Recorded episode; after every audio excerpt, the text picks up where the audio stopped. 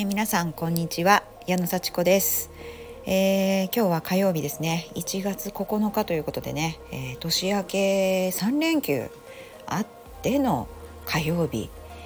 え本格的なね出勤今日からっていう方もね多いんじゃないでしょうかね、え私はあのいつもと同じように夜レッスンに行きます。そのために、えー、朝ね、えー、しっかり起きてちょっとストレッチをしてでまたね、えー、お昼もストレッチをして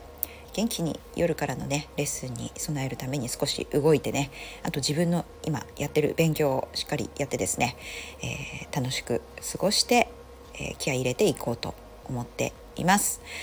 さああの今日ですね、え私が言いたいのはあの本当にこう自分を認めることを習慣にするともういいことがいっぱいあるっていう話ですね。もう本当自分はすごいって思いましょう。自分はすごい。はい。なんかね、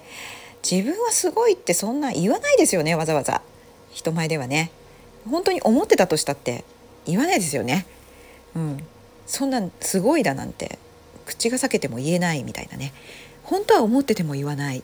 で、思ってても言わないっていう癖がつくと本当に自分のことすごいって思えなくなるっていうねなんかその本当は思ってるんだけど言わないからこそあのへりくだった態度が自分のこう中にこう染みついてきて私なんてっていうのが普通になってくるっていうね。なんかそういうこう、まあ、日本人特有っていうのもあるでしょうしね。あまりこう自慢しないとか自分はすごいって言わないとか、まあ、そういうメンタルで生きてきていてなんかあのいや逆にこう自分はすごいって思ってる人に対してあのちょっとジェラシーを感じたりとかね。あの人いいなみたいな。本気で自分すごいって思ってるんだなみたいな。あの自分もね本当は思いたいくせにへりくだってしまってるからこそあのそれを堂々とやってる人のことが羨ましくて逆に批判しちゃうみたいな。だから私もなんか「へえ」みたいな。そういうこうひねくれたメンタルになっちゃってる人いませんかね。いやまさに私がそうだったのでで今もまだそれを引きずっています。それをもうなんかこねくり回してこねくり回して自分が自分のことをどう思ってるのか分からなくなってあのぐちゃぐちゃってなってストレスめっちゃ溜まって人にイライラして当たるみたいななんかそういうねあのもう自分の中でぐちゃぐちゃした気持ちであの人のことを羨ましいと思ったりそう思ってるのに言えなかったりなんかすっきりしないなみたいな。なんかそういうこうねこう自己承認の気持ちがあったりなかったりなんかもうよくわかんないみたいな。それでもう爆発しちゃうみたいなね。もういいやみたいな。諦めちゃう。そういうこと考えないようにするみたいなね。そういうなんかこうメンタルのこじれみたいなものを持ってるんですよね。でねこういうのが私は子供に対するイライラになったり夫に対する不満になったりそして自分に対する不満になったり環境自体に対する不満になったりして別に悪くはないのにすごいイライラっとしてあの余計関係を悪くしてしまってるんだなっていうことにちょっとずつ気づいてきました。もうほんと今更なんですけどこれこう本当元凶は何だって言ったら自分だってすごいなって自分結構いけてるじゃんっていうことを本当に思っていいんですよね。うん、まあわざわざ人には言わないかもしれないけど、まあ、言ったっていいわけですよね。本当にすごいと思ってれば。うん、でそれに対してちょっとなんか批判されたりとかあのあんまり実はしないのに昔なんか嫌な思いしたとかね、うん、なんか親にちょっと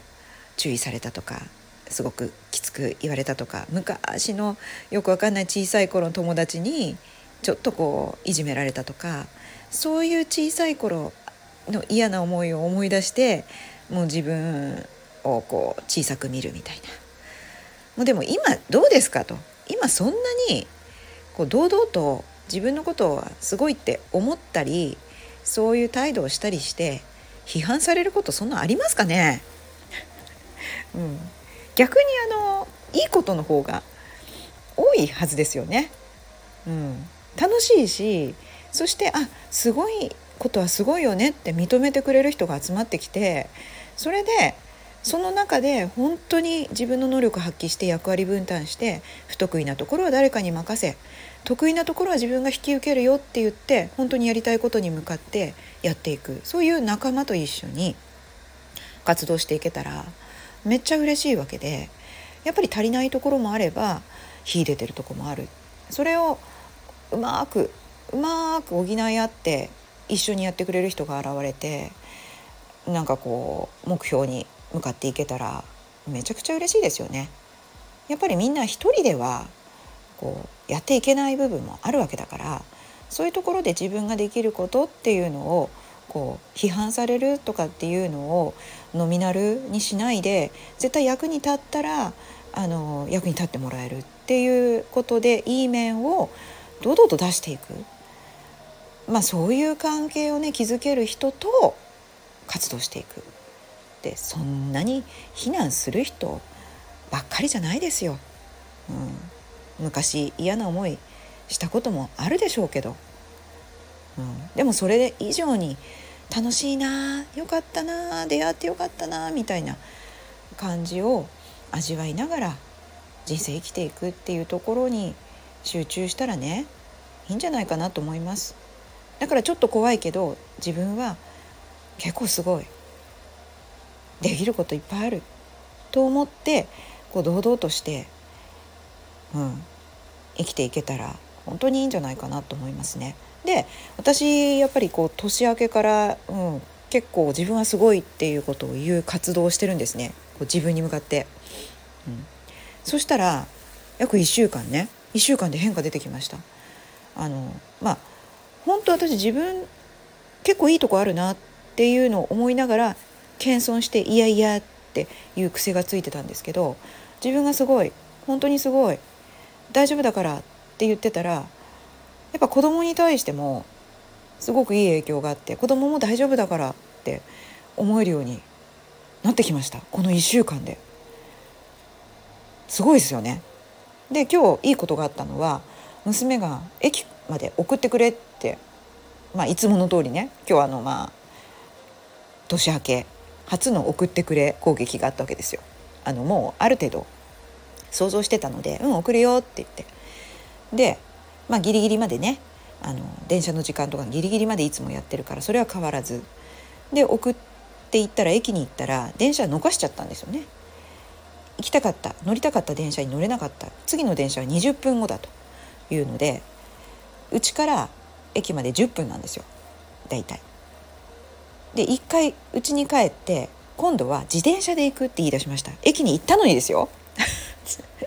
もう次20分後だから私はここで降りてあの娘が降ろしてで私すぐ家に戻ってまた自分の仕事しようと思ったんですけど